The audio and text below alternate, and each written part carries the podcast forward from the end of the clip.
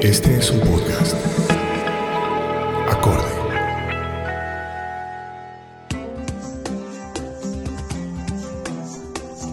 Bienvenidos a Charlas con AISO.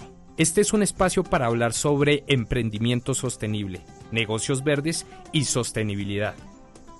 Mi nombre es Julio Andrés Rosso Grisales, soy el director de AISO Academia de Innovación para la Sostenibilidad y me acompaña mi colega Joana Botero, directora académica de AISO. Este es el primero de muchos podcasts que haremos desde los estudios de Acorde Frecuencia Digital.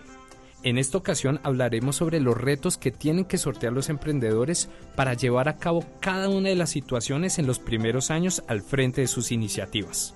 Empecemos entonces. En Colombia, tan solo el 4% de las empresas que se crean pasan por algo que se conoce técnicamente como el Valle de la Muerte. Este es un momento, un espacio, en el cual muchas de las empresas creadas desfallecen y mueren. Es el momento en donde los emprendedores encuentran los mayores retos y terminan tirando la toalla porque sus ideas de negocio no evolucionan en lo que debería ser una empresa. Andrés, vamos a hablar hoy puntualmente de cuatro de esos errores que cometemos los emprendedores normalmente cuando decidimos aventarnos a emprender. Exacto. Y el primero me gusta mucho porque lo hemos dialogado contigo y es la falta de propósito.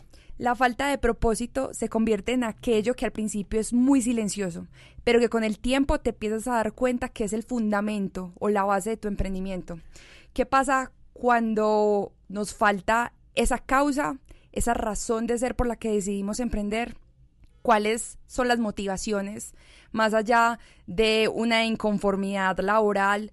¿Cuáles son aquellas razones más allá de un deseo de innovar con algo nos lleva a realmente hacerlo? Ese primer factor, que es esa carencia de la causa, es lo que en muchas ocasiones termina costándole a los emprendedores la pérdida de sus negocios. Sí, justamente sucede, y lo hemos visto con muchos emprendedores con los que hemos trabajado, es porque las personas tienden a emprender en función de una oportunidad de negocio, porque ven o creen que hay dinero alrededor de, de alguna actividad, pero no porque hay una causa que ellos persigan. Correcto, esto muchas veces puede parecer hasta romántico, Andrés, y puede sonar algo gaseoso cuando hablamos de causas o propósitos. Pero no lo es, Joana, no lo es porque la causa y el propósito es la columna vertebral que hace que uno siga levantándose todas las mañanas a emprender a pesar de las crisis, a pesar de los obstáculos. Es ese enamoramiento que a uno lo vincula a hacer lo que quiere hacer y lograrlo. En cambio, cuando uno emprende en función de una oportunidad de negocio, en el momento en el que ese negocio esté mal, no haya flujo de dinero, la persona puede que tire la toalla y desfallezca.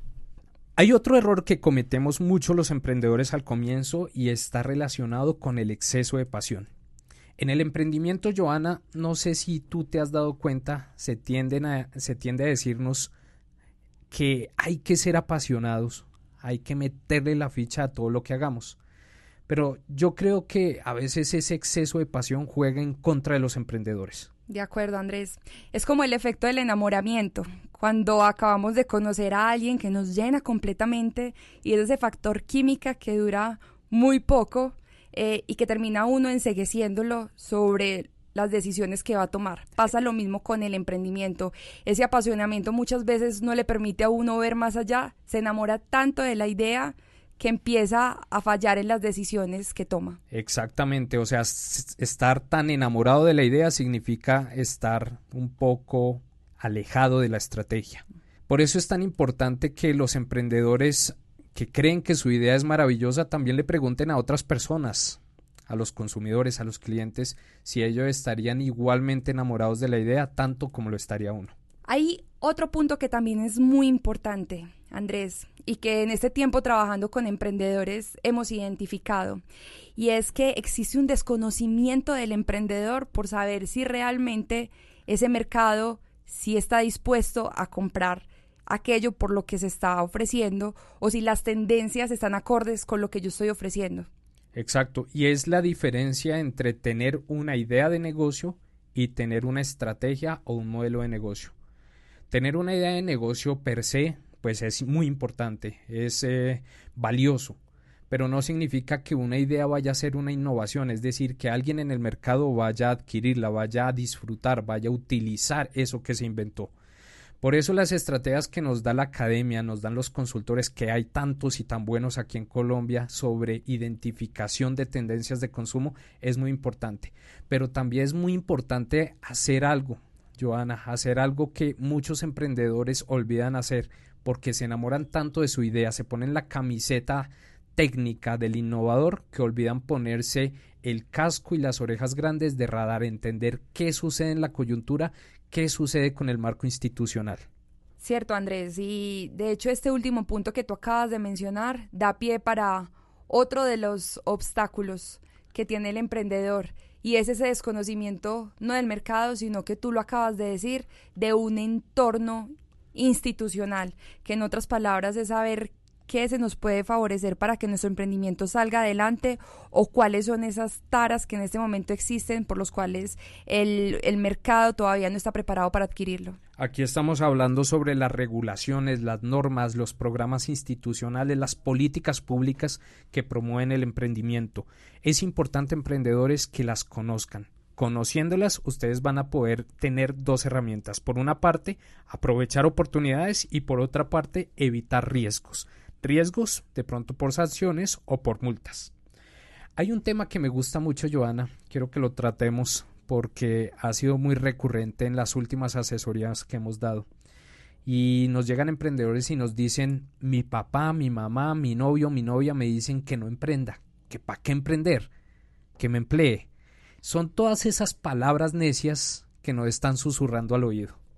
Esas palabras necias van a estar constantemente y suelen darse por el cariño que nos tienen, por querernos ver surgir rápidamente, eh, pero ante la, digamos, la espera que genera emprender, porque no se hace inmediatamente, pues se genera este tipo de comentarios. Acá hay algo muy importante, Andrés, y que si bien esas palabras son dadas con todo el cariño, con toda la estima, hay que ponerle colador a esas palabras. Ajá, ponerle colador significa poder discernir y poder entender si realmente el consejo que venga de papá o de mamá que de pronto no son expertos en el sector o en el tema del emprendimiento, si realmente tienen un enfoque estratégico o no.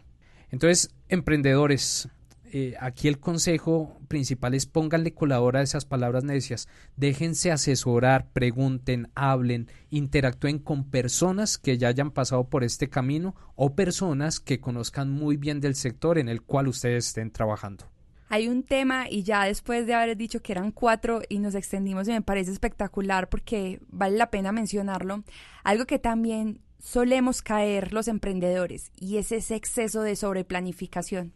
Queremos que antes de lanzarnos al ruedo todo esté perfecto, que las cosas cuadren, que podamos tener un mercado al cuál nos vamos a dirigir y con certeza nos va a comprar, pero eso en la realidad es diferente, Andrés. Y eso no lo logra nadie, Joana, sobre planificar es uno de los grandes errores que hacemos, o sea, generamos un emprendimiento en el computador enfrente de, de la pantalla, pero no nos lanzamos a experimentar a esa prueba de error del que estábamos hablando al comienzo de este podcast. Sobre planificar significa eh, posponer el hacer y posponer el hacer significa perder oportunidades.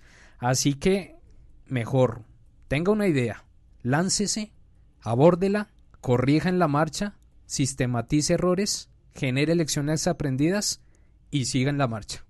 Es el más sabio de todos. Definitivamente hay que lanzarse al ruedo. Exacto. Pues hay muchos errores, Joana, hay muchos errores y hay muchos consejos para darle a los emprendedores que vamos a ir recorriendo en los siguientes podcasts. De momento los dejamos con esos cinco. En los próximos podcasts hablaremos sobre la relación del emprendimiento con algo que nos apasiona mucho en AISO y es la sostenibilidad. Hablaremos sobre cómo identificar, aprovechar y sacarle todo el potencial a las ideas de negocio que le apuntan a generar valor ambiental, social y económico sin cometer errores. Bueno, y eso fue todo de momento en este primer podcast sobre emprendimiento sostenible. Agradecemos a Corde FD, quien nos ha invitado a hacer este podcast en este maravilloso emprendimiento. Los invitamos también a que visiten www.academiasostenibilidad.com y en Facebook a ISO Academia Innovación para la Sostenibilidad. Nos oímos en una próxima ocasión.